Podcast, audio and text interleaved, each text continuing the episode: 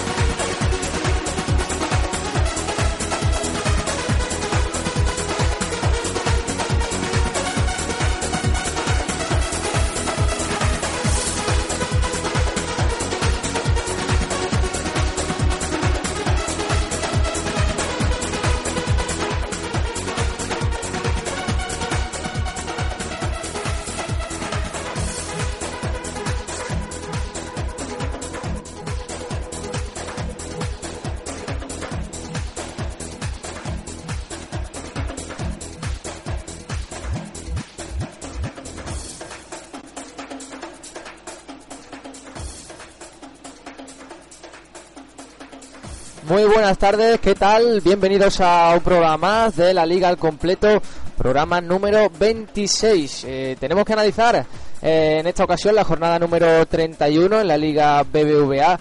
Eh, como ya saben, hubo la semana pasada jornada entre semanas y tenemos que, repasar un poco cómo ha quedado la cosa porque habrá algún que otro cambio significativo después de estas dos jornadas y bueno, no adelantemos acontecimientos. En primer lugar, eh, voy a presentar a mis contertulios y el primero de ellos, José Antonio Rivero. Muy buenas.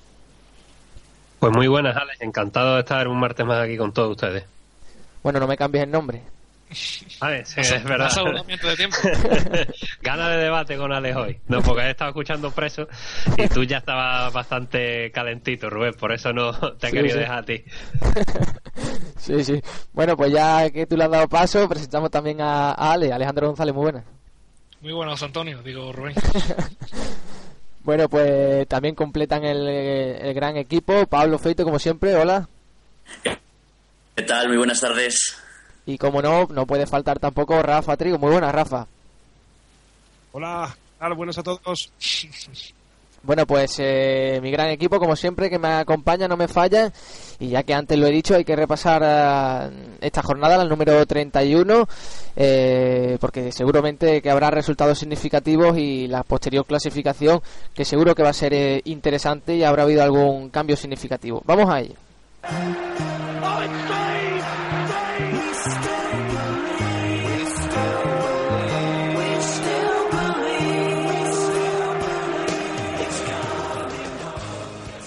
Pues vamos allá con la jornada número 31. Cada vez queda menos, comienza la, la, fase decisiva de la temporada y vamos allá entonces. Villarreal 1, Elche 1. El Villarreal se relajó ante un rival a priori inferior y cuando se dio cuenta iba perdiendo. Los ilicitanos combatieron más de lo esperado e hicieron bueno el punto. El Villarreal se aleja de la Champions pese al empate conseguido por Jonathan Pereira. Valencia 1, Getafe 3. El Getafe dio la campanada y remontó el tempranero gol de Vargas que hacía ver y presagiar una nueva derrota azulona, pero la fita Marica y Pedro León, con una polémica celebración, sacan al Geta del descenso y dejan prácticamente sin opciones europeas al Valencia. Osasuna 1, Real Sociedad 1. Se jugaba mucho ambos equipos y la Real pareció ser más quien más puso con un gol a los 7 minutos del Chori Castro. Osasuna despertó en la segunda parte, empató por mediación de Oriol Riera y a punto estuvo de llevarse el, el partido. Ambos equipos se quedan con opciones abiertas en sus respectivos objetivos. Valladolid 1, Almería 0. Fue superior el equipo de Pucela frente a los almerienses y por eso ganaron. Anoche a los 5 minutos marcó y pudieron aumentar la, la contienda con más ocasiones a lo largo de todo el partido. Ambos equipos siguen a las puertas del descenso. Real Madrid 5, Rayo Vallecano 0. Sin alegría y con el run run de la grada tras dos derrotas seguidas, aguantó Chaparrón el Madrid a base de goles. Cristiano, Carvajal, Dos de Bell y Morata mantienen a los blancos al acecho del Barça y Atleti y dejan tocado al Rayo que no se puede descuidar. Atleti de Bilbao 1, Atlético de Madrid 2. A los seis minutos se adelantaron los de casa por medio de Muniain y todo parecía indicar que el Atleti sufriría en San Mamés, pero a raíz del gol, los del Cholo se vistieron de equipo campeón y con uno de sus mejores partidos le dieron la vuelta y ratifican sus opciones a la liga. Diego Costa y Coque comandaron y golearon. Celta de Vigo 1, Sevilla 0. Un penalti transformado por Nolito a los 87 cortó la racha positiva de los de Emery. El Celta hizo un partido muy serio y se aprovechó del gol y de las paradas de Joel para seguir sumando y alejarse del descenso, que tanto asusta por Vigo. Español 0, Barcelona 1. Un polémico gol de penalti de Leo Messi mantiene vivo al Barça en su carrera por la Liga. En un partido triste y flojo de los azulgranas, un penalti le sacó de nuevo las castañas del fuego ante un español que acabó con Javi López de portero. Granada 0, Levante 2. Levante se conformó con un fútbol práctico y una vez más le sirvió. El Granada dominó y atosigó a los de Caparrós, pero la respuesta granota fue letal para los granadinos. David Navarro y Pedro López mantienen al Levante en esa tierra de nadie y mandan un mensaje al Granada para que no se despiste. Y Real Betis 1, Málaga 2. El café y la injusticia viven por el Villamarín y no tienen intención de marcharse. Se adelantaba el Betis por medio de Lolo Reyes y en los últimos 10 minutos el Málaga consiguió lo que llevaba rondando todo el partido. El Betis se vino abajo con el empate y vio cómo le ganaban un partido que tenía en el bolsillo desde el minuto 30. El Betis se hunde y el Málaga respira. Y sigue el Atlético líder con 76 puntos, segundo el Barça con 75 y tercero el Madrid con 73. El Atlético cierra puestos de Champions y mantiene una cómoda ventaja sobre sus perseguidores, que no consiguieron aprovechar su pinchazo. Entre ellos la Real, quinta con 50 puntos y sexto el Sevilla con los mismos. El Villarreal sigue en la pelea y es séptimo con 49. A partir de aquí hay una brecha de 9 puntos sobre equipos que ya tienen poco que hacer en este campeonato. Valencia, Español y Levante tienen lejos tanto Europa como descenso. A partir del undécimo puesto sigue la emoción por no perder la categoría. Celta y Málaga respiraron esta jornada con sus victorias y dejan el descenso en 6 y 5 puntos respectivamente. El Granada se complica la vida en casa y ve el descenso a 4 puntos. El Rayo tuvo la mala suerte de visitar el Bernabéu y se sitúa a 3 de los puestos peligrosos. El Elche sigue puntito a puntito y se salva de la quema por ahora, dos puntos de margen. Getafe y Valladolid consiguieron dos victorias vitales que les hacen salir de abajo para poder seguir remando. Y la zona crítica la marca la Almería con 30 puntos, o sea, es una penúltimo con los mismos y colista el Betis con 22. Los verdiblancos volvieron a fallar en el momento clave y su salvación se acerca a lo utópico. Pues esos son los resultados de esta última jornada y la clasificación después de las dos últimas. Y, bueno, pues eh, la verdad que que quizás pues eh, hay algunos cambios, pero otras cosas que siguen igual, como el colíder, como el Atlético Madrid, como ya lo ha dicho eh, Pablo, y también pues el Betis, ¿no? Que pese a ganar el primer partido frente al Levante, este último también lo tenía que ganar y lo perdió, y parece que se, se va alejando de las opciones de la permanencia. Eh, bueno, pues ahora quiero escuchar vuestras conclusiones después de esta jornada o de estas dos jornadas. Y te pregunto a ti en primer lugar, José Antonio, eh, ¿qué te ha deparado eh, esta semana, después de estas dos jornadas? Bueno, pues la liga está ahora mismo en un punto muy interesante, un tanto sufridor si eres de uno de los equipos que o bien se está jugando el campeonato o esa lucha por el descenso tan igualada como, como viene siendo habitual en nuestra liga. Un Madrid que tras el, los últimos, los dos partidos anteriores, no el de este fin de semana, ha visto cómo ha dado un vuelco su situación en liga y que a pesar de no jugar todavía bien del todo, ha vencido con mucha contundencia el Rayo. El Athletic que ha pinchado y sus, como decía Alex, sus perseguidores, pues, pues no han aprovechado esta oportunidad por alcanzar esa cuarta plaza. El Sevilla que ha visto truncado su, su racha histórica de victorias ante, ante el Celta de Vigo, que se jugaba también bastante. Y bueno, y lo que se vio ayer lunes en cuatro equipos que sobre todo el Betis y Málaga, que se jugaban mucho en ese partido con, la salvación y, en el Granada Levante que, el que ganaba pues prácticamente ya se, se desentendía del problema de la permanencia y aseguraba su continuidad un año más en, en, primera división. Está, está interesante y está bonita ahora, ahora la liga, siempre lo está en esta, en esta fecha. Pues sí, claro que sí. Eh, ¿Tus conclusiones, Alex? Bueno, ha sido una jornada bastante extraña, ¿no? Porque salvo los tres de arriba que siguen a lo suyo y ganando, los de abajo, salvo el Betis, pues parece que, le están viendo la, la, oreja al lobo y parecen que, que, están empezando a reaccionar, ¿no? Empates de Osasuna, victoria de Getafe, el Elche saca un punto de oro frente al Villarreal, el Valladolid ganó, salvo el Rayo Vallecano que jugaba en, en el campo del Madrid y el Betis, como digo, pues los demás parece que le están viendo la oreja al lobo, como digo, y, y está empezando a arrancar. en la zona de Europa, pues el Atlético de Bilbao eh, tuvo la suerte de que sus perseguidores no consiguieron puntuar demasiado, empate de la Sociedad, la derrota de, de Sevilla y de Valencia, y mantiene ahí ese colchón, como han dicho los compañeros.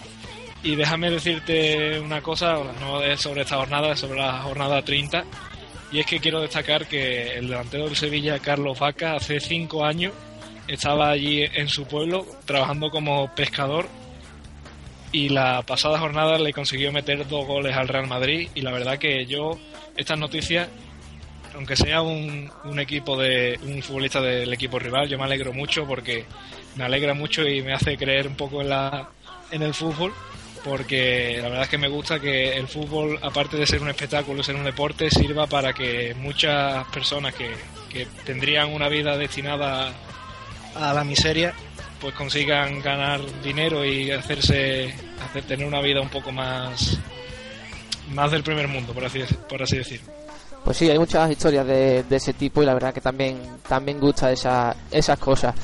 Eh, cuéntanos también tú Rafa qué te ha parecido esta esta jornada y qué conclusiones saca sí poco que poco que añadir a lo que han comentado mis compañeros no por empezar por, por abajo decir que, que el Betis fue, lo decíamos ayer en la retransmisión, fue un no puedo durante todo, como está siendo durante toda la temporada.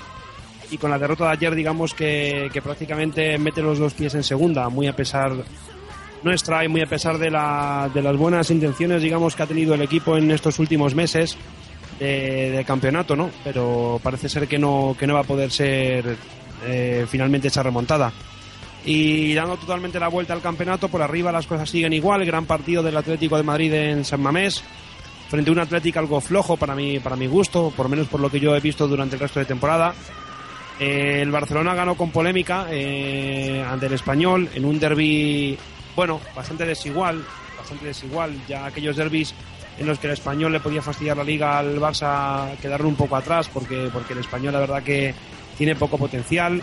El Real Madrid ganó sin problemas al, al Rayo. Luego comentaré algunas cosillas que tengo por aquí con respecto a lo de, las, a lo de los silbidos en el Bernabéu. Eh, destacar la, la, victoria del Getafe en Valencia, en Mestalla, ante un, ante un equipo que le triplica en presupuesto. El Valencia, lamentable temporada la que está haciendo, absolutamente lamentable, que no se va a meter ni en, ni en Europa League.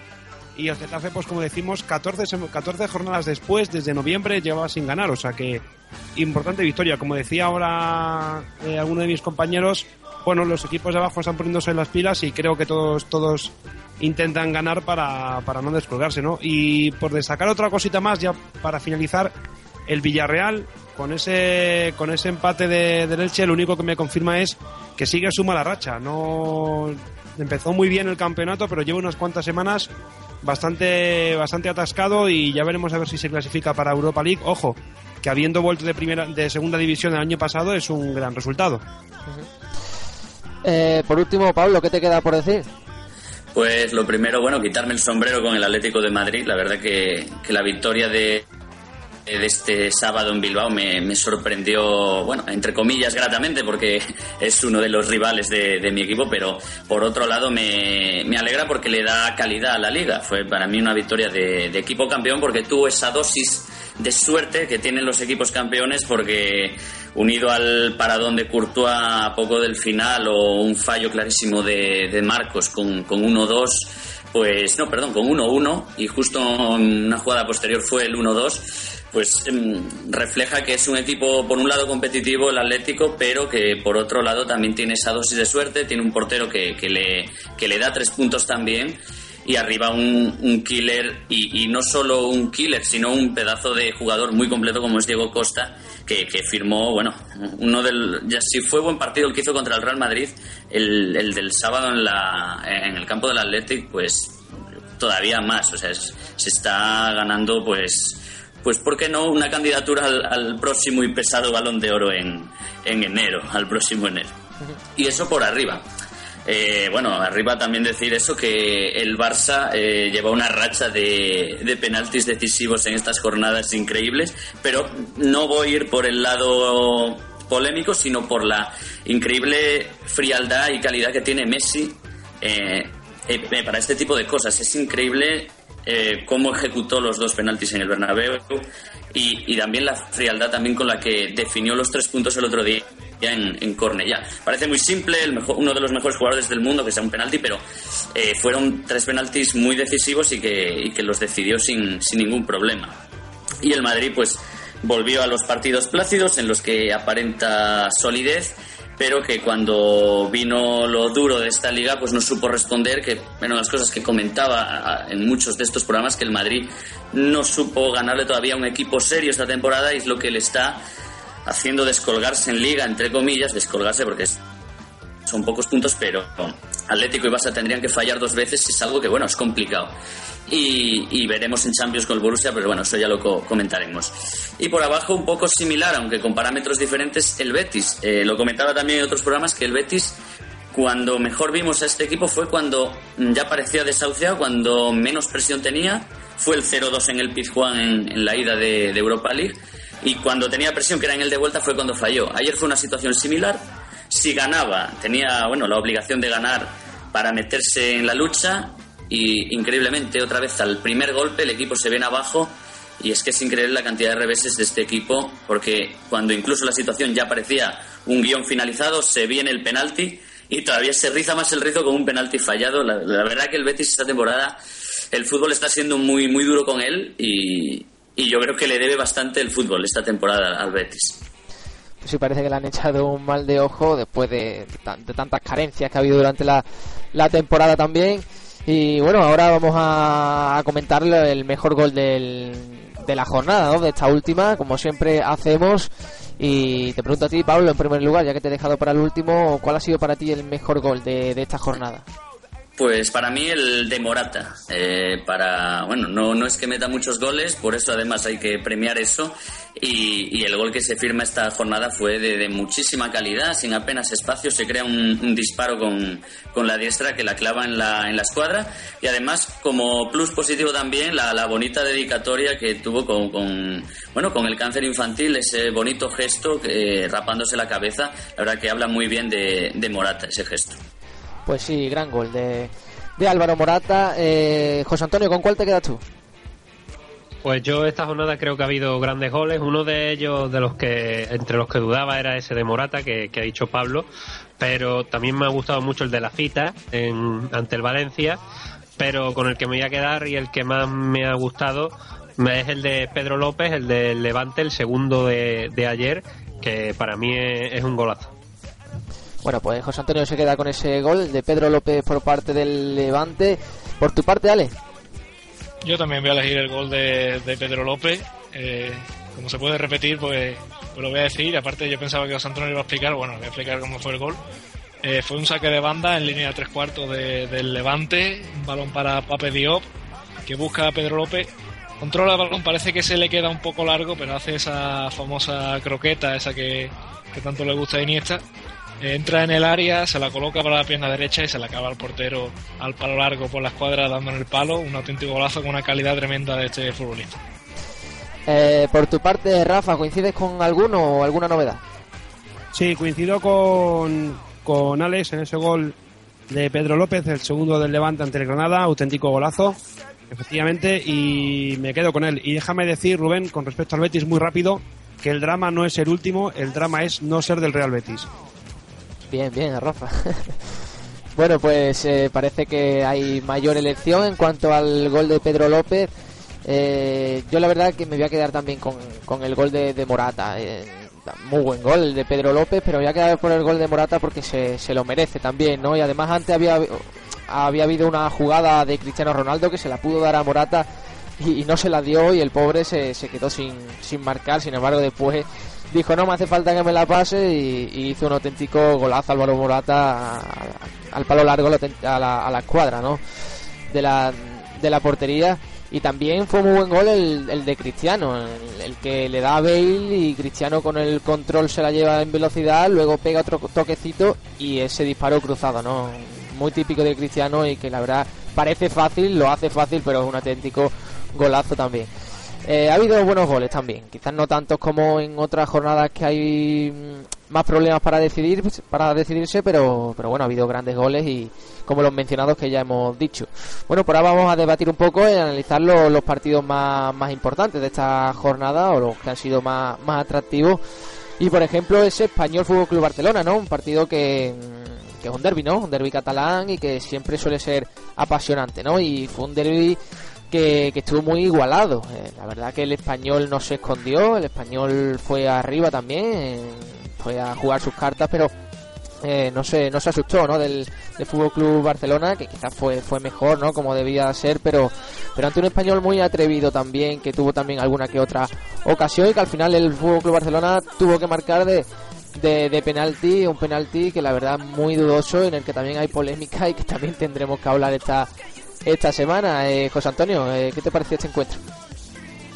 Pues yo creo que era de, los partidos mm, más complicados que le quedaban al, al Barça que eh, ha sido vital superarlo, eran los de los tres puntos más, más difíciles, como digo, de, de conseguir. Creo que el español planteó bien el partido, utilizando las armas que, conocedor de, de las armas que, que, tiene. Un gran, gran partido de, de Sergio García, un jugador que, que creo que tiene una calidad descomunal y que Aguirre le está sacando un gran rendimiento. Y eso que era una isla solo él, arriba pero aguantaba el balón controlaba de espaldas conseguía irse conseguía esperar a los compañeros y abrir bien. Me gustó muchísimo el partido de, Sergio García. Yo creo que, que, algo José Antonio algo que es que por el, por el motivo que quizás Sergio no ha, no ha estado siempre triunfando más o destacando más en otros equipos es quizás porque no lo ponían en el lugar adecuado, ¿no? Yo creo que es un delantero centro nato, un jugador que sí, que puede tener mucha velocidad, que aguanta muy bien el balón y muchas veces por eso quizás lo ha tirado, lo han tirado a la banda, pero es un goleador y, un jugador muy importante arriba, incluso un jugador como Estuani, ¿no? Que tiene más cuerpo y tal. Eh, Aguirre lo dice, tú juegas en la banda, pero Sergio siempre juega arriba, ¿no? Yo creo que, que es muy importante también esa la posición.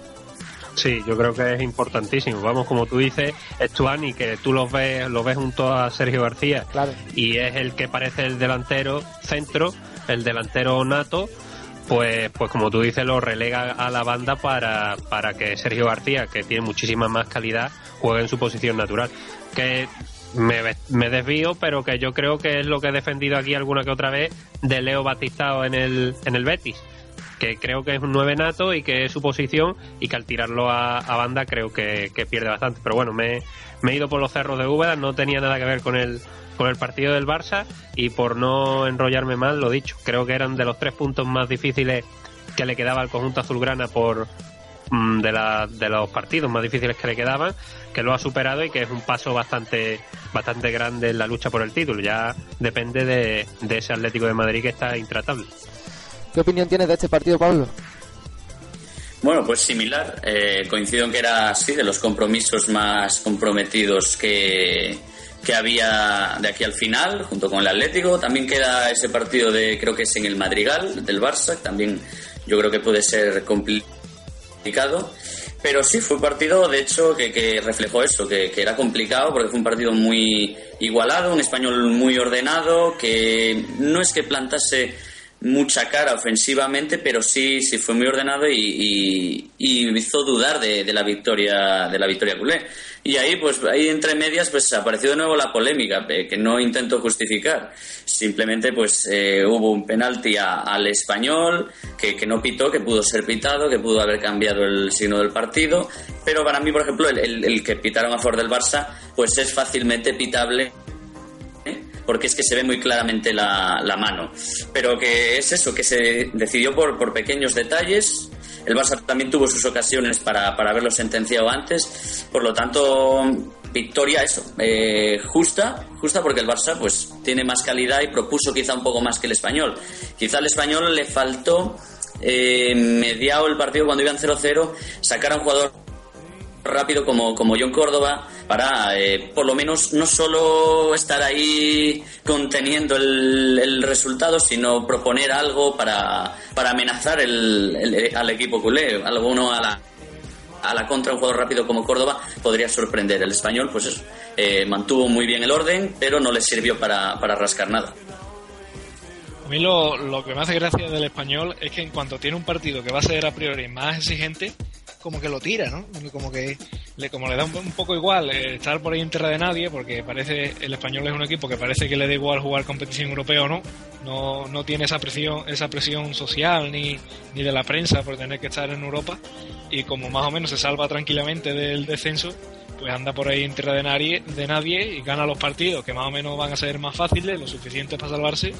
Y en cuanto le viene un rival que, que se lo va a poner más complicado, pues hombre, no voy a decir que tira el partido, pero tampoco es que, vaya por él, ¿no? Y por parte, por parte del Barça, eh, se le nota y mucho a este Barça que ya no es el, aquel de, los seis títulos, ni mucho menos, que, tiene, muchos partidos muy igualados, que se le traba mucho con rivales más sencillos a priori. Que, lo que están consiguiendo esta, este fútbol moderno, por así decirlo, es que los equipos grandes solamente solamente sirvan, entre comillas, para los partidos importantes, para la Champions, para, para contra tu rival directo por la liga.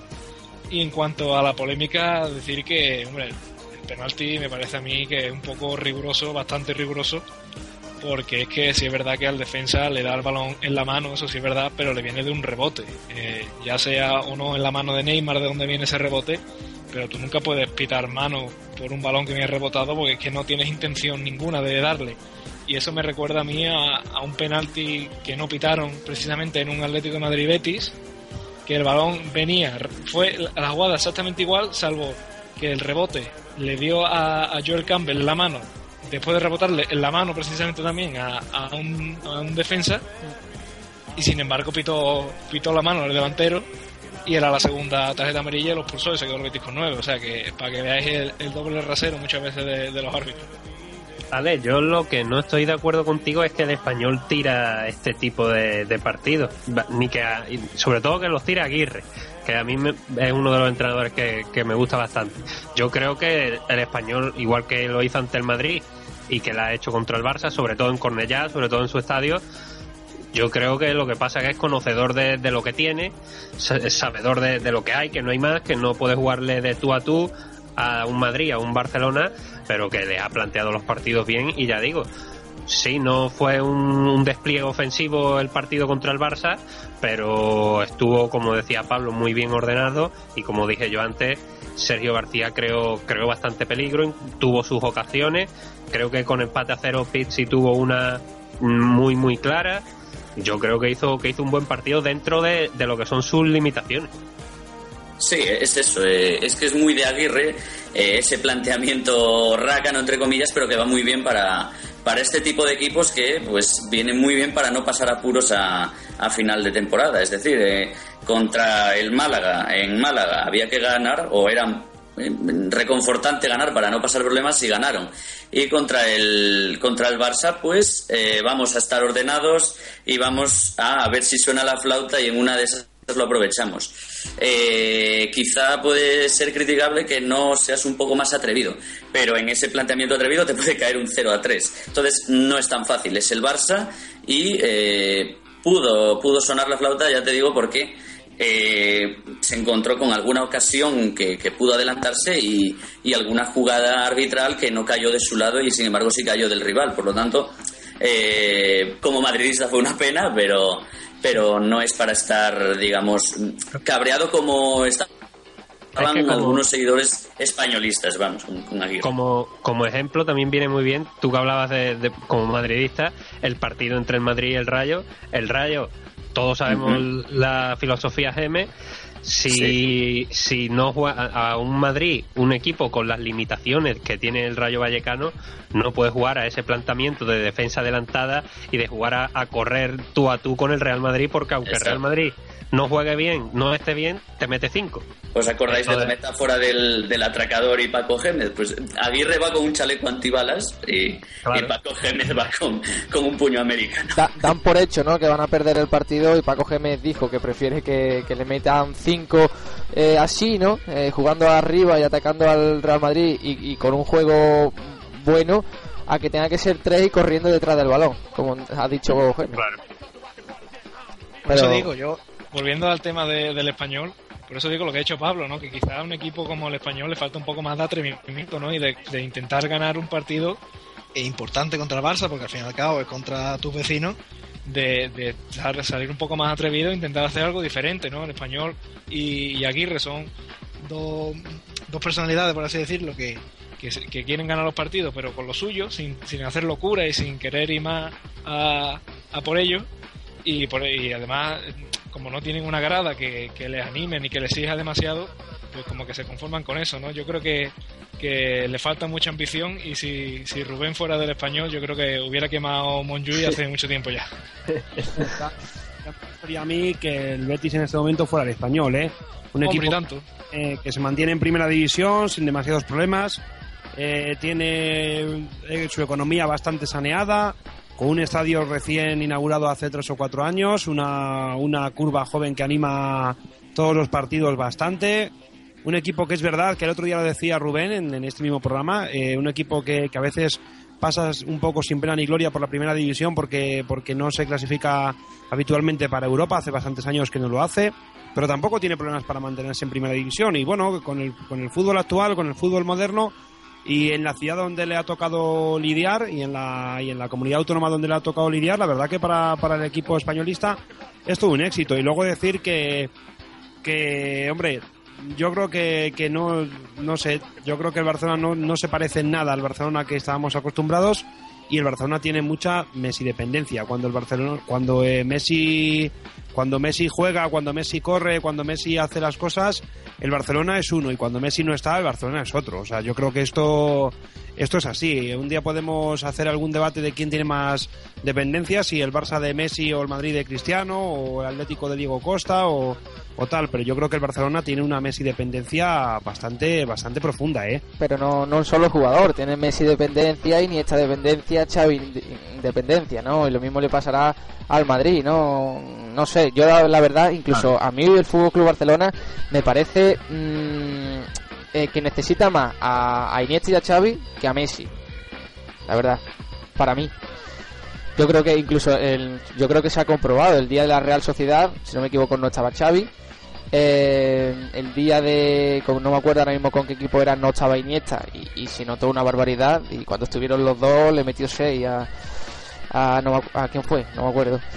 Y... Sí, bueno, pero pero es que es que es lógico, entra dentro de, la lógica que Messi, el, el, el primero, el segundo mejor del mundo, Cristiano, que es, lógico que, que su equipo sea el que sea le tenga dependencia de, de ello. Un jugador que te marca 40, 50 goles por temporada, si al equipo les quita esos 50 goles, pues, pues se resiente, es lógico. Que sí, también lo que tú dices, que el juego del Barça de asociativo, de, toque, pues también e, echa mucho en falta eh, la figura de Xavi, de Iniesta, que, que organizan más atrás a la, a la posición de, de Messi, pero en lo que son Messi y Cristiano, figuras mundiales, los mejores, es lógico que, exista esa dependencia. Bueno, dejamos aquí ya este partido, el derby catalán entre Español y Fútbol Club Barcelona y vamos a otro partido que estuvo también entretenido, que estuvo disputado entre los dos y que a priori pues se sabía que lo iba a ser y era entre el Atlético de Bilbao en San Mamés, un campo difícil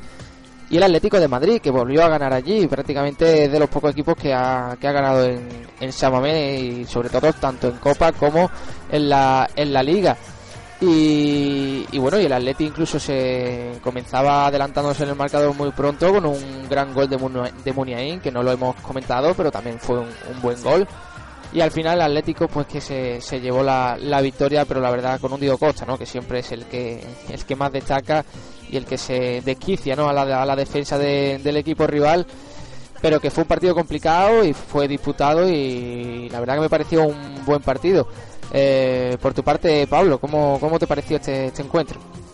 Pues como decía al, principio, eh, eh, para quitarse el sombrero y si va después te quitas el cráneo ya también, porque increíble lo del Atlético, porque vamos, era un partido para mí, yo lo tenía señalado ahí como uno de los de para poder recortarle al equipo rojiblanco. Y, y más si cabe con ese gol tempranero de, de Muniain, que, que es un golpe moral importante, sabes que ha ganado el Barça el anterior partido y ya te ves con 1-0 antes de los 10 minutos. Es un partido en el que tienes que remontar ya no solo con juego, sino con fortaleza mental y, y eso es lo que ha tenido el Atlético. Para mí tiene, tiene mucho mérito Y volviendo a añadir más mérito, señalar que ni Madrid ni Barça ganaron allí. El Madrid pues se sacó un empate y el Barça perdió. Eh, marca ahí las diferencias el Atlético. Ahora, eh, ahora es donde se probará mi, mi teoría en ver, si el, en ver si el Atlético aguanta este ritmo. Quedan siete jornadas y viene lo, lo gordo de, de, todos los campeonatos. Viene ahora los cuartos de final, donde hay que ver la fortaleza física y mental de este equipo y, y el partido a partido de, de Simeone. Pero por ahora eh, ya me ha sorprendido bastante que, que a siete jornadas esté presentando estas credenciales el equipo rojiblanco. Quiero saber tu opinión sobre este partido, Ale.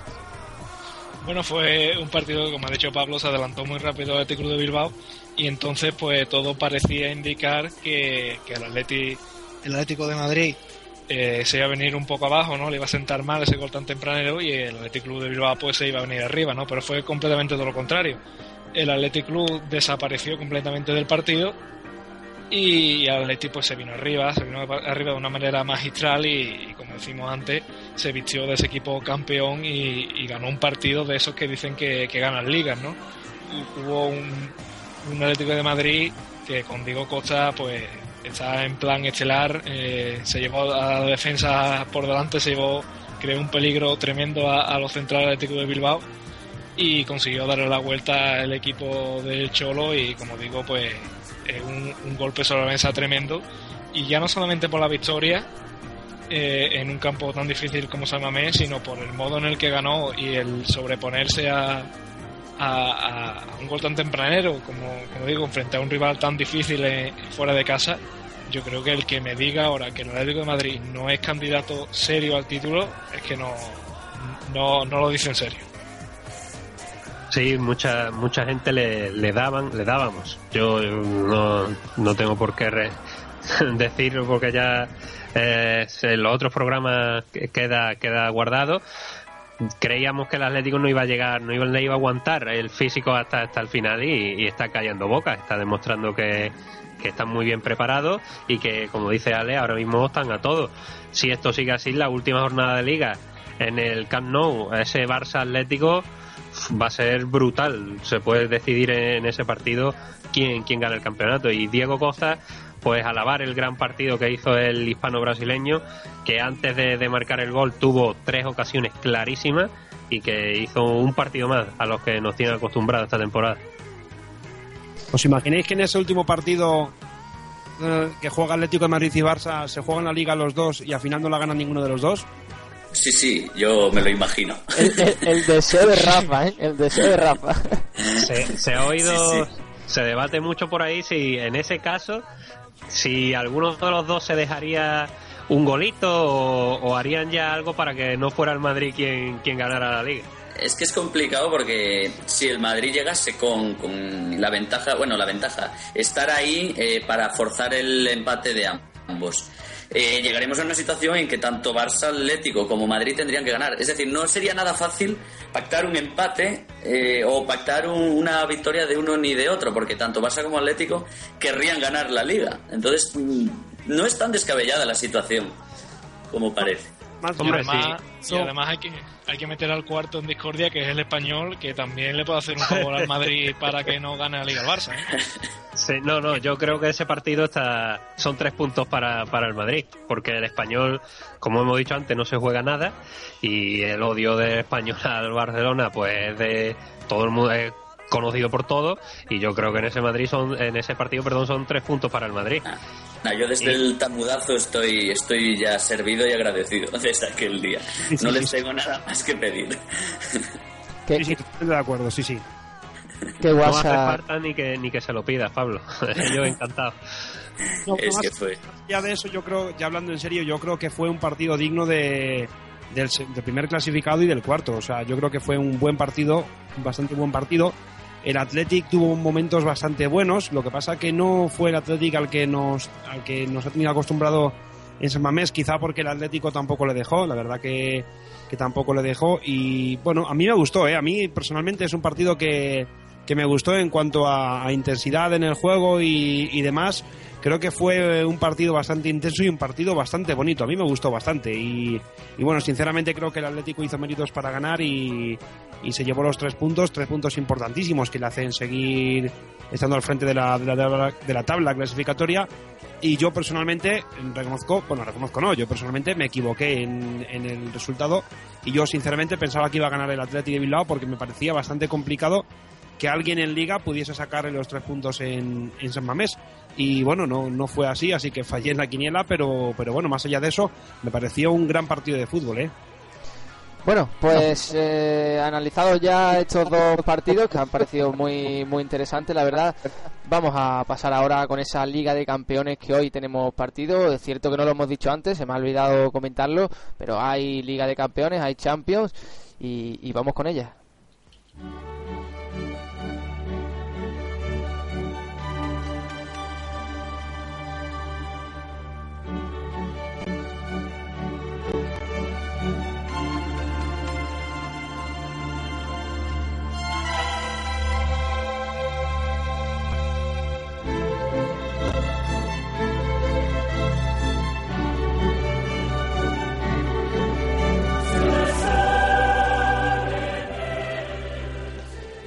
José Antonio, cuéntanos porque hay, bueno, hay dos partidos en juego todavía no, pero, pero hay dos partidos que se disputan a partir de las nueve menos cuartos de estos cuartos de la Liga de Campeones. Dinos cuáles son y, uno que seguro que lo vamos a analizar más porque eh, es español, ¿no? Bueno, pues sí, pues ahora mismo han saltado al campo los jugadores del Fútbol Club Barcelona y del Atlético de Madrid. Se están saludando y te voy a decir las alineaciones. El Barça sale con Pinto en portería, Alves, Piqué, Macherano y Jordi Alba, Busquets, Xavi, Ses y arriba Iniesta, Neymar y Messi. El Atlético juega con Courtois, Juanfran, Miranda y Godín, Godín y Felipe, Gaby, Tiago, Coque, Arda Turán, Villa y Costa. Y el otro partido que se disputa, Rubén, como decía, es el Manchester United-Bayern de Múnich. Bueno, pues Manchester United Bayern Múnich estaremos también atentos, nos contará si hay alguna novedad, pero tenemos que analizar ese encuentro entre los dos clubes españoles que se enfrentan en cuartos de final y que ya nos ha dicho José Antonio la alineación. Y, bueno, eh, quiero preguntaros, eh, falta prácticamente nada para que comience el encuentro, pero quiero que antes me deis unas predicciones de este encuentro. Por tanto, como hacemos siempre, eh, os pregunto, me decís una porra para este partido, no me digáis todavía nada de análisis, porque ahora lo vamos a analizar, pero un resultado, José Antonio. Pues está bastante difícil y mm, yo creo que van a empatar a, a uno. Bueno, pues novedad en ti. Eh, empate a uno entre Fútbol Club Barcelona y Atlético de Madrid. Eh, Pablo. Aquí no se puede repetir, ¿no? En, esto. Preferiblemente no. Si... Bueno, pues, pues empate a cero. Eh, Rafa. complicado, ¿eh? A ver. 2-1 para el Barcelona. Alguno tiene que ganar, Rafa. Alex. 0-2. Bueno, pues resultado sorprendente ese de Alex. Y, bueno, eh, vamos a analizarlo ahora un poco más, ya tenemos esos resultados guardados.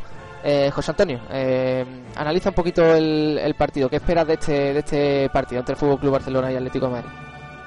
Bueno, pues como hemos visto en los tres partidos ya esta temporada en que se han enfrentado, partido del Atlético muy sólido atrás, esperando al Barça, no dejándole huecos y bueno, ya en Liga 0 a 0, la Supercopa la ganó el conjunto azulgrana eh, empatando a cero en la ida y después 1 a 1, muy pocos goles y yo creo que se va a esperar más de lo mismo. Yo, como he dicho antes, creo que aquí van a empatar. He dicho 1 a 1, pero no sé si 1 a 1 0 a 0. Aquí van a empatar y en, el Calderón o otro empate con goles o una victoria por la mínima del Barça y yo creo que, se va a dar así la eliminatoria. ¿Qué piensas tú, Pablo? Pues básicamente lo mismo, es que mm, yo me baso eso en los precedentes que hubo esta temporada y es que de tres partidos, en tres partidos solo pudimos ver dos goles y, fueron en agosto, es decir, que poco a poco que se fueron enfrentando más actualmente, pues los dos últimos fueron 0 a 0. Es decir, son dos equipos que, que bueno, sobre todo el Atlético presenta mucha solidez, mucho orden eh, muy bien plantado sobre el campo y el Barça no es ese Barça eh, atrevido de, de, otros años. Sigue teniendo esa calidad, pero con el Tata es un equipo como más prudente, más, más eh, reservado y, ante todo existe un mutuo respeto eso también ayuda a, pues ayuda a tener a que veamos un partido más táctico que, que digamos divertido así para el, para el espectador. Entonces mm, veo eso, veo sobre todo pues orden, no sé, no sé si con muchas o pocas ocasiones, porque son dos equipos que, que tienen calidad para generar, pero eh, todo bajo un, un escenario de, de orden y, y, que permanezca lo táctico ante todo. Entonces van por ahí los tiros. Por tu parte, Rafa, eh, ¿qué esperas de este encuentro? Bueno, supongo que, un partido intenso, como todos los que plantea el equipo del Cholo Simeone. Eh, el equipo atlético buscará las armas que, tiene, ¿no? Que son la intensidad, que son... Eh, eh, bueno, en la radio no quedaría muy bien decir echarle H puntos suspensivos, pero bueno, es básicamente lo que, lo que el equipo del Cholo nos tiene acostumbrados, a, a ir a todos los balones, a luchar todos, todas las jugadas y bueno, un Barça que, supongo que intentará tener el centro del campo en su poder, como hace en cada uno de los encuentros. Y vamos a ver, en todo caso, este año desde luego es un partido grande de Europa. Este año es un, es un gran partido, es un gran enfrentamiento y unos grandísimos cuartos de final. Este Barça Atlético de Madrid, vamos a ver qué, qué nos depara y en cualquier caso, grandísimo partido al más alto nivel europeo. Por tu parte, Ale yo creo que, va a ser un partido en el que los primeros minutos va a rendir un poco como el respeto, ¿no? Porque el Barça, el Barça no quiere que el Atleti marque ningún gol en su campo porque eso le complicaría la eliminatoria y el Atleti pues no se quiere llevar una goleada del Camp Nou que a priori no es, no es difícil. Pero sí es verdad, yo creo que, el Barça va, va, a dominar el partido. Eh, el Atleti pues con su, con su presión y con sus contras puede tener mucho peligro y a raíz de ahí, si el Atlético de Madrid es capaz de, adelantarse, ponerse 0-1, el va a obligar al Barça a ir a por todas porque sería un resultado malísimo para después visitar el, el Calderón y a raíz de ahí pues en una contra o en una jugada a la desesperada de, del Barça puede dejar la, defensa sola y, el Atleti puede matar el partido y por qué no la eliminatoria. Bueno, pues ya iremos comentando si hay alguna novedad en alguno de esos dos partidos, sobre todo en ese Fútbol Club Barcelona Atlético de Madrid. Y ahora vamos a continuar y vamos a continuar con el debate un poco porque nos habíamos quedado sin comentar el Betis, ¿no? Que siempre solemos comentar y el partido frente al Málaga que fue un infierno, ¿no? Sobre todo esos últimos minutos en el que el Betis iba ganando, parecía que el partido lo podía tener eh, controlado o al menos eso parecía, ¿no? Para incluso ocasiones para hacer el segundo, pero perdonó demasiado y al final pues lo pagó y el Málaga en tan solo apenas 2-3 minutos eh, marcó dos goles y mató a todo el Betis, a todo el beticismo y quizás pues lo condena ya a la segunda división. Quiero que me deis brevemente vuestras opiniones y vuestras sensaciones después de, de este partido, ¿vale? Bueno, fue un partido que aunque es verdad que, que el Betis adelantó, no, para mí no dominó en ningún momento. Yo no sé si, yo lo, estaba viendo el partido, yo no sé si era por porque el césped estaba, estaba mojado por la lluvia, pero yo vi al Betis muy incómodo porque no controlaba bien el balón, se le iban los controles largos, no daban, no tenían mucho acierto con el pase, se resbalaban. Eh, entonces a mí me dio la sensación como que no estaban muy cómodos y eso pues hizo que el Málaga pues tuviera más el balón y, y, tuviera rondara un poco más el área, ¿no? El área, pero no la portería, porque, porque al Málaga le faltó eh, ese último pase que solamente encontró en las dos jugadas del gol. Y la verdad que yo lo, estaba pensando y además lo estaba diciendo por aquí por la interna, ¿no? En cuanto el Málaga encuentre ese último pase, eh, ojito, ¿eh? Y, fue lo que pasó. El Betis, sí es verdad que llegó más a portería que, que el Málaga, incluso se adelantó, pero en ningún momento dominó el partido y el que y daba más la sensación de, del empate a uno que, el 2 a 0.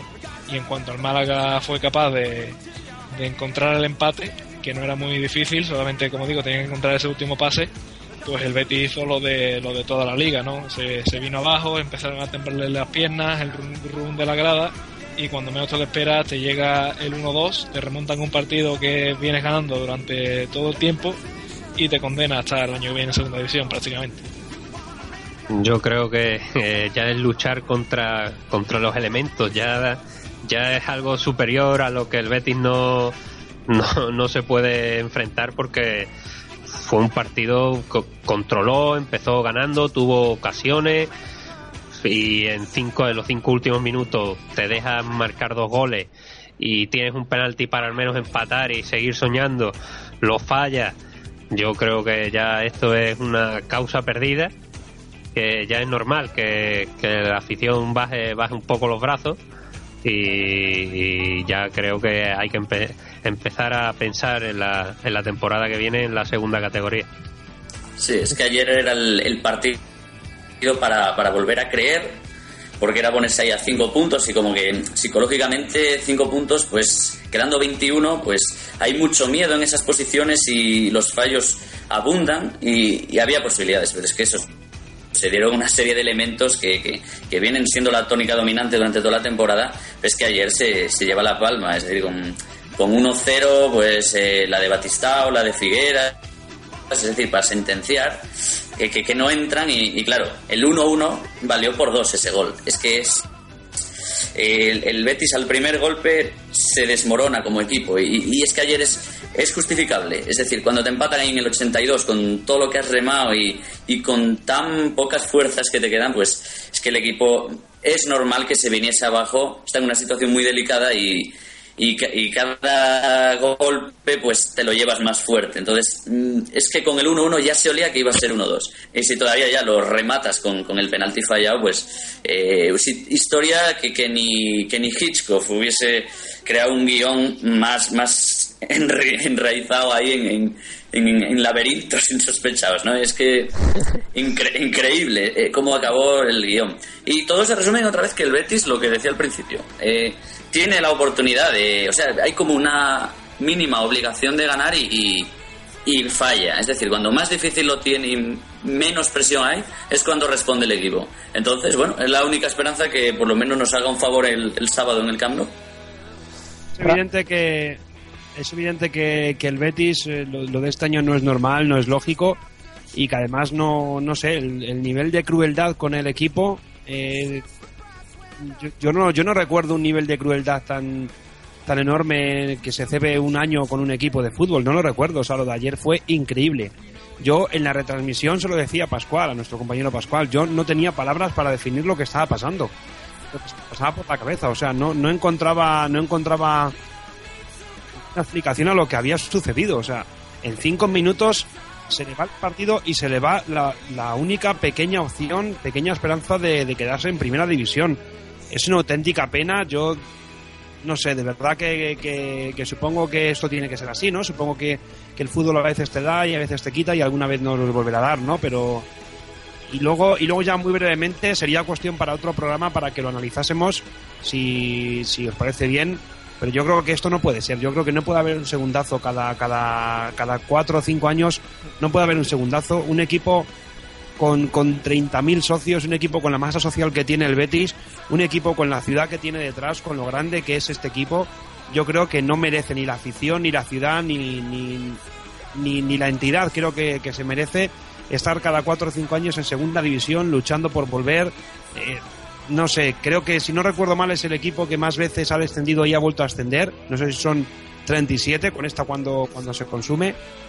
En definitiva, creo que son demasiadas veces para una entidad histórica, una entidad grande y creo que algún día deberíamos de, hacer un análisis profundo sobre, sobre las, las cuestiones de este, de este asunto, ¿no? Sobre por qué ocurre esto. Cada cuatro o cinco años el equipo está bajando a segunda y luchando por volver a primera. Creo que esto no, no es muy, muy normal, vamos. Te, animo, Rafa, a que escuches el debate en el Liverpool de, de ayer, en el que, en el que yo al menos veo el mismo motivo. Eh, bueno, pues eh, vamos a dejar ya aquí el, el Betis eh, y bueno, la verdad que, que las sensaciones son malas, ¿no? Al menos para los, los. Pero bueno, vamos a dejarlo ahí y ahora vamos a hacer una cosa, ¿no? Que es que a, mediados de, temporada hicimos unas predicciones, hicimos unos pronósticos de cómo iba a terminar la liga, cada uno de, de nosotros. Y, bueno, os voy a recordar cómo qué fue lo que lo que pusisteis, lo que pronosticasteis, para ver qué os parece y qué cambios creéis que va a haber, en qué habéis equivocado, en qué estáis acertando y, para que, opinemos, ¿no? En primer lugar, José Antonio, te digo. Eh, en primer lugar pusiste al Fútbol Club Barcelona. Segunda posición el Real Madrid. Tercera posición el Atlético de Madrid. Si no me equivoco, estos tres están los tres fallados, ¿no? Sí, sí, el, el cuarto es el Atlético de Bilbao, que hasta ahí bien. El Sevilla, quinto, que te, ha venido bien retrasar estas predicciones. Y eh, Real Sociedad es sexto. Hasta ahí parece que mejor. Eh, descenso, Betis, Elche y Rayo Vallecano. De momento aquí en el que has dado el Betis. Así que bueno, ¿qué, qué opinas en estas predicciones? ¿Qué, qué opino? Bueno, que, que, a ver, eh, he dicho antes, que qué cambios cree que, ves, si te, si te has equivocado en algo, si mantienes algo, algo. Hombre, lo que, lo que está claro es que aquí ninguno nos vamos a hacer ricos apostando ni, ni, ni sabiendo lo que aposte, quinielas y demás juegos de azar porque no damos ni una. Y bueno, lo de competición europea creo que, que no voy mal, el cuarto puesto y UEFA Mm, como dije antes, no intuía que no, no, podía imaginar que el Atlético iba a aguantar el, el tirón físico, de ahí que lo coloqué tercero y todavía mantengo, mantengo que eso va a acabar así que va a ser el, el Barça primero campeón, el Atlético tercero y el Real Madrid segundo. Y por abajo, el Betis está ahí, lamentablemente, eh, colista, último, y los otros dos puestos, ahora hay bastante más dudas.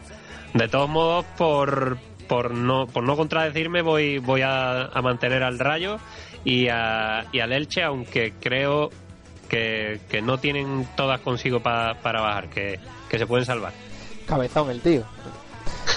bueno, eh, Alex, te digo lo tuyo. Fútbol Club Barcelona también primero, Atlético de Madrid segundo, Real Madrid tercero. El que vas acertando es el Real Madrid, si no me equivoco. Atleti Bilbao cuarto, Real Sociedad sexto, Villarreal, eh, perdón, Real Sociedad quinto, Villarreal sexto. Y el descenso, Valladolid, Rayo y Celta. Eh, llevas el Valladolid, si no me equivoco, o, o terminó. tampoco, tampoco. Tampoco, tampoco, al final se salió. Bueno, pues eh, ¿hace algún cambio o eres igual de cabezón que José Antonio? No, hombre, no, yo ya lo dejo. No sé que no voy a ganar, pero hombre, no voy a andar aquí ahora cambiando cosas. Yo no puse el Betis en descenso porque, hombre, tenía, en esa época tenía la mera idea de que quizás se pudiera salvar. Ahora está claro que lo metería por el Celta. Pero nada, lo, dejo así. Pero esto demuestra una cosa, y es que no tengo ni idea de fútbol. No, si yo no lo iba a cambiar, era simplemente para conocer vuestras opiniones. Lo que, el, año, el, año, que viene, Rubén, para la próxima temporada tenemos que hacer esta predicción, pero antes de empezar la liga, antes, antes del primer partido. Oh, entonces. Para ver ya, Ahí sí que. Entonces sí que el en Europa acaba descendiendo. una debacle puede haber ahí. Y Rafa, eh, tú que tenías tanta, tantas ganas de recordar esas predicciones, aunque creo que se te ha ido al traste en la última semana. Eh, Real Madrid primero, Fútbol Club Barcelona segundo, Atlético de Madrid tercero. Eh, coincide en ese Fútbol Club Barcelona. Atlético de, de, Bilbao cuarto, Villarreal quinto, Real Sociedad sexto. Descenso para Betis, Valladolid y Rayo. Coincide también en el Betis. ¿Qué te parece? Yo lo sigo manteniendo en el, en el primer puesto, lo sigo manteniendo y sigo manteniendo, por desgracia, el Betis y el Valladolid. Sin embargo, saco al Rayo que parece, parece, solamente parece que puede salvarse, pero en cuanto, ya digo, en cuanto al primer, segundo y tercer y cuarto puesto, desde luego los mantengo. Y el y gracias al Betis también tengo que mantenerlo y el Valladolid también. Y por último, Pablo, Fútbol Club Barcelona primero, Real Madrid segundo, Atlético de Madrid tercero, Real Sociedad cuarto, Villarreal quinto, Atlético Bilbao sexto. Bueno, eh... pleno de fallos. A ti te, gustaba el riesgo, te gustaba el riesgo, pero Betis descenso con Elche y Valladolid. El Betis es lo que tienes en, lo, en todos. me gustaría recordarlo en forma de audio. La verdad que estaría muy bien recordar el audio de, aquellas predicciones porque todavía nos echaríamos unas risas mayores. bueno, pues... No estaba, no, Pablo ese día, ¿no? Pablo no estaba ese día, ¿no? No, las, las mandé ahí Con, cargadas, cargadas de acierto. para pensar y mira lo que sacó, ¿eh?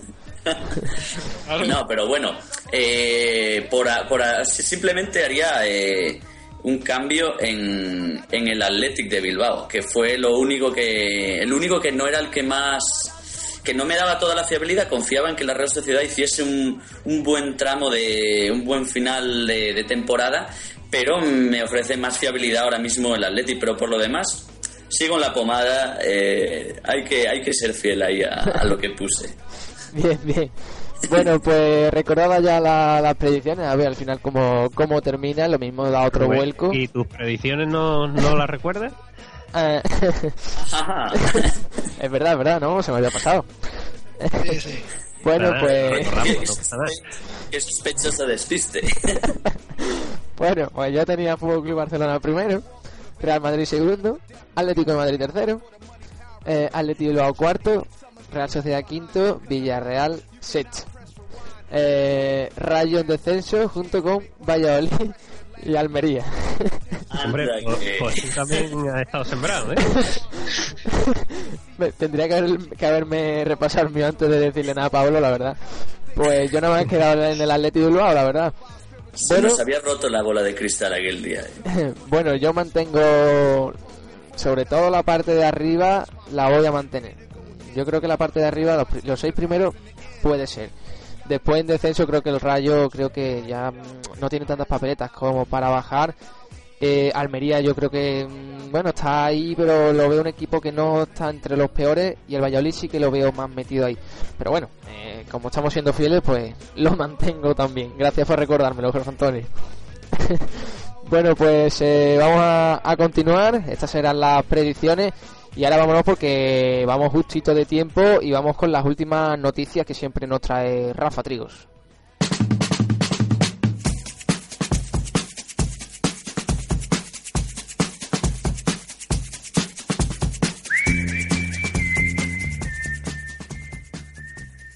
Y cuéntanos, Rafa, ¿cuáles son las últimas noticias en torno al fútbol español? Eh, que alguna va por ahí. Vamos con ellas. Hoy comenzamos no por el fútbol masculino, sino por el femenino, el que menos presencia tiene en los medios de comunicación, porque la selección española sub-17 se ha clasificado en el Mundial de Costa Rica para la final, que disputará ante Japón. Las chicas ganaron ayer 2 a 0, así que fenomenal noticia la que nos llega desde, desde Costa Rica, donde nuestra selección sub-17 pues eh, bueno, está haciendo un grandísimo papel. Vamos con la Federación de Peñas del Real Madrid, que pide disculpas a Cristiano Ronaldo en un comunicado en su página web. Esa, esta es una noticia que me ha sorprendido bastante, la verdad. No, no entiendo muy bien por qué tienen que pedir disculpas. Cada uno opina lo que opina y, bueno, en fin. Eh, el presidente de la, de la misma peña, de la peña de, o sea, del, perdón, de la Federación de Peñas del Real Madrid, en la cadena COPE ha dicho: los pitos a Diego no están justificados. La prensa lo crucifica. Bueno, es una opinión de, de este hombre. Vamos con más, con más cosas porque Marcelo del Real Madrid también se lesiona y estará de baja de dos a tres semanas. Una baja que le va a impedir disputar esos cuartos de final frente al Borussia de Dortmund y ojo porque también podría perderse la, la final del día 16 de abril de la Copa del Rey frente al Barcelona esa lesión en los músculos isquiotibiales le pueden tener apartado de los terrenos de juego, como digo, durante tres semanas. Y para ir casi casi terminando, el Valencia confirma que tiene siete ofertas para la compra del club. Si tenéis suelto, podéis optar a esa compra. Solamente son 300 millones de euros. Tampoco es que sea demasiado. Yo le compraría, yo le compraría un traje a Pizzi para las presentaciones, simplemente eso. Podemos poner lo que ganamos con las quinielas. también, también. mala idea. Y por último, Klatenburg, eh, colegiado, que llamó atención a esto, que llamó español idiota a Juan Mata en un partido de su equipo en la Premier League, dirigirá el Real Madrid Borussia de Dortmund de mañana. Bueno, pues esas son las últimas noticias que nos trae Rafa, muy buenas como siempre. Y tenemos que ir rapidito porque el tiempo se nos echa encima, a las 9 y cuarto termina y empieza Planeta Fútbol, todo el fútbol internacional. Pero ahora Eh, quiero que comentemos un poco, eh, ya hemos comentado la Champions, pero quiero que comentemos un poco la Europa League, eh, esos cuartos también, el partido de, ida, y hay un Oporto-Sevilla muy atractivo, al igual que, también hay un partido como es el Basilea-Valencia, en el que quizás pues el Club tampoco lo va a tener muy fácil. Quiero que, me comentéis los dos muy brevemente porque estamos muy cortos de, de tiempo eh, y Pablo, coméntamelo muy brevemente lo que te parezca cada uno de ellos y quién vea favorito. Bueno, pues en, cada una de ellas veo, bueno, veo más eh, al Valencia con más urgencia porque es su última bala de la, de la temporada. Y, y, bueno, veo al Valencia ahí favorito porque tiene que centrarse a tope en esa competición y, y supongo que, que responderá eh, centrándose solo en eso. Y, en la del Sevilla, pues a ver, tampoco es que tenga una referencia muy, muy grande tanto de Basilia como de Oporto, por lo que también está un poco sesgada mi opinión por, por ser equipos españoles y por ver cómo, cómo se desenvuelven en nuestra liga. Pero bueno, tanto a uno como a otro los veo con, con calidad para pasar tanto una como otra eliminatoria. Eh, por tu parte, José Antonio. Bueno, pues yo veo al Sevilla favorito, el Oporto no atraviesa ni, ni mucho menos su mejor momento y el Valencia creo que tiene una buena oportunidad que no le ha tocado de los rivales más, más difíciles. El Basilea que ha tenido suerte en las anteriores eh, eliminatorias, aunque ante el Salzburgo no era favorito, pero acabó eliminándolo en un sorprendente partido de vuelta. Partido de ida que recordemos se juega en, allí en Suiza y que tienen el campo cerrado por los problemas que hubo en el partido de la, de la fase anterior ante el Salzburgo, como decía, y yo creo que el Valencia en esta ida puede sacar muy buen resultado. Creo que puede ganar allí o, o al menos empatar a goles. También el Basilea pierde a su mejor jugador en esta ida. Así que yo creo que los equipos españoles tienen bastante de cara el pase a la siguiente ronda. Muy brevemente, Ale, tu opinión. Sí, yo creo que es lo mismo, ¿no? Si Valencia y Sevilla se ponen el traje de faena y, sacan la mejor versión que están haciendo esta temporada, yo creo que no voy a decir fácil, pero van a estar en semifinales. Lo que sí espero es que el partido de vuelta para el Sevilla, que el Oporto se lo ponga muy difícil, que los sevillistas tengan que correr mucho, porque tres días después se vienen aquí a jugar el derby. Por último, Rafa. Pues yo, fraseando con portugués y de Loporto. Te hemos escuchado regular, Rafa. A ver, que yo, parafraseando a nuestro compañero y amigo Alex, digo que yo es de chiquetito portugués de Loporto. bueno, vale, vale. Lo cual, quiere decir que, el Oporto es un equipo histórico, como bien sabéis, en Europa, pero es verdad, como decía José Antonio, que está pasando bastante malos momentos. Lejos quedan aquellos tiempos de cuando fue campeón de Europa. Con lo cual veo al Sevilla en semifinales y al Valencia creo que también. Creo que, que como decía Orales, si, si se ponen el, el mono de trabajo, no creo que vayan a tener excesivos problemas en estar ambos equipos en, semifinales. Bueno, pues dejamos esta Europa eh, vamos a ver qué ocurre en estos encuentros, eh, ambos eh, de los españoles. Y vamos a hacer la previa de la jornada número 32 de la Liga BBVA, muy rápida. Eh, simplemente los pronósticos, como hacemos siempre, os digo el partido y pronóstico directamente. Así que, José Antonio, Almería Osasuna, viernes a las 9 de la noche. 1. 1-1. Almería frente a Osasuna. Eh, Atlético de Madrid Villarreal, sábado a las 4 de la tarde, Pablo. 1. 1-1. Eh, Fútbol Club Barcelona Betis, Ale. Pues intentándolo mucho, desgraciadamente un 1. Un 1. Eh, Rafa, te toca el Real Sociedad, Real Madrid, sábado a las 8 de la tarde. Ojo, salida complicada del Madrid, pero vamos a poner un 2. Un 2. Rayo Vallecano, Celta de Vigo, sábado a las 10 de la noche. Yo voy a decir un 2. Málaga, Granada, domingo a las 12 de la mañana, José Antonio. Complicado. Yo voy a decir una X. Un empate entre Málaga y Granada, domingo a las 5 de la tarde, Elche, Getafe. Pablo. Una X. Un empate también entre Elche y Getafe. Domingo a las 7, Sevilla Español. Eh, Ale. Pues siguiendo la serie, voy a decir una X también. Bueno, otro empatito más. Eh, Rafa Valladolid Valencia, domingo a las 9 de la noche.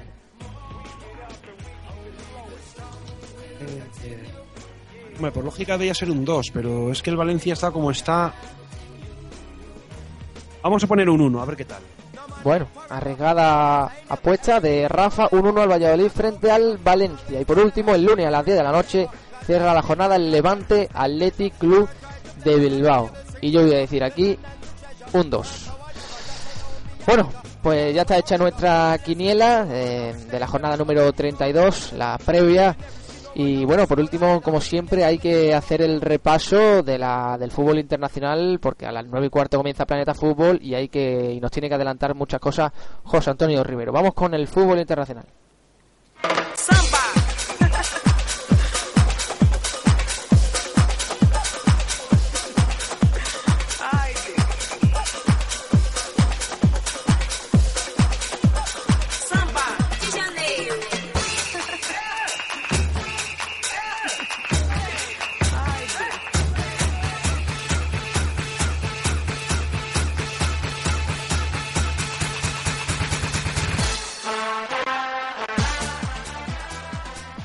Y cuéntanos, José Antonio, haznos un repaso de todo lo que haya ocurrido en esta última semana del fútbol internacional, eh, que luego lo hablaremos más profundamente en Planeta Fútbol.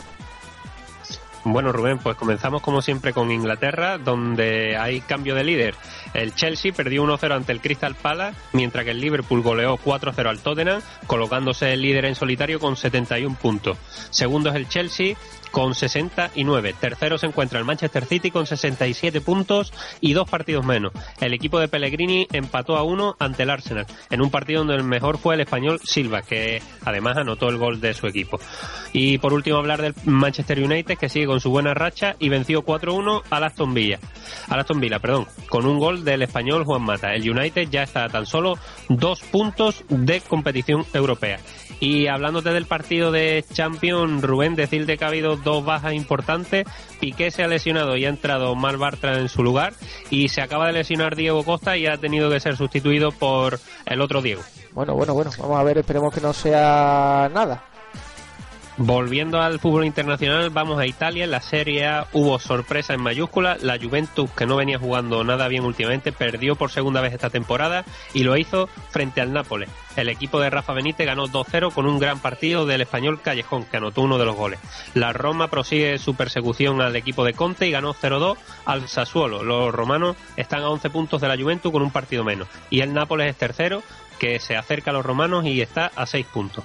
El Milan dio otra de las sorpresas de la jornada, aunque más que el Milan, la sorpresa la dio el brasileño Kaká, que marcó dos de los tres goles de su equipo, que venció 3-0 al Chievo Verona y se sitúa a cinco puntos de plaza para competición europea. En Alemania, en la Bundesliga, hubo sorpresa porque el campeón, el Bayern, empató a tres ante el Hoffenheim. Bueno, voy mejorando el alemán poco a poco. en un partido en el que ningún equipo se jugaba nada, pero como digo, un gran partido, 3-3. El Dortmund remontó un 2-0 del Stuttgart y consiguió vencer 2-3 con un hat de Marco Royce y conserva la segunda plaza, aventajando en un punto al Schalke 0-4, quien ganó 2-0 alerta de Berlín. Y por último en Francia, tropiezo del Mónaco que perdió 1-0 ante Levian y el Paris Saint-Germain que abrió la jornada ganó 0-1 al Nice en un partido bastante aburrido y complicado para los parisinos.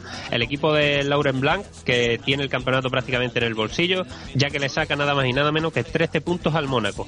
Y este que ve cómo le acecha en la tercera plaza el Lille, que se acerca peligrosamente y lo tiene a solo 6 puntos. Cuarto es el San Etienne con 54 puntos, a 9 del Mónaco. Bueno, pues el repaso nos trae José Antonio a lo que ha ocurrido el fútbol internacional y él mismo va a presentar ahora, como siempre, Planeta Fútbol que comienza en estos instantes. Por tanto, eh, damos ya por cerrado este programa, la liga al completo, el número 26 eh, de, los realizados ya en Onda Bética y las gracias a los que nos escuchan. Y bueno, volvemos la semana que viene con otro martes más. Eh, con, con todo el análisis de la próxima jornada, la que ya hemos hecho previa de la jornada número 32 y todas las la, circunstancias, los acontecimientos que, que haya sobre esa semana. Así que eh, que pasen una buena semana y sigan aquí, no se vayan porque continuamos en Planeta Fútbol.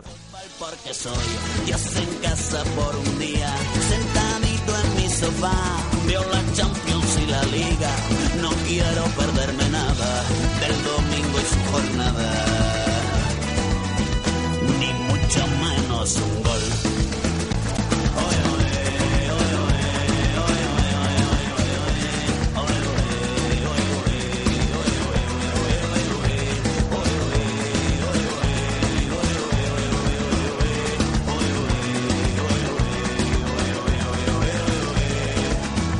gusta el fútbol porque soy Dios en casa por un día, sofá, veo la Champions y la Liga, no quiero perderme nada del domingo y su jornada,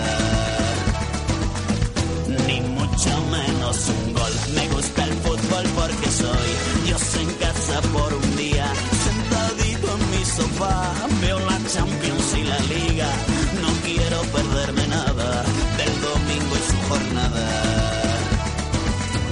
ni mucho menos un gol.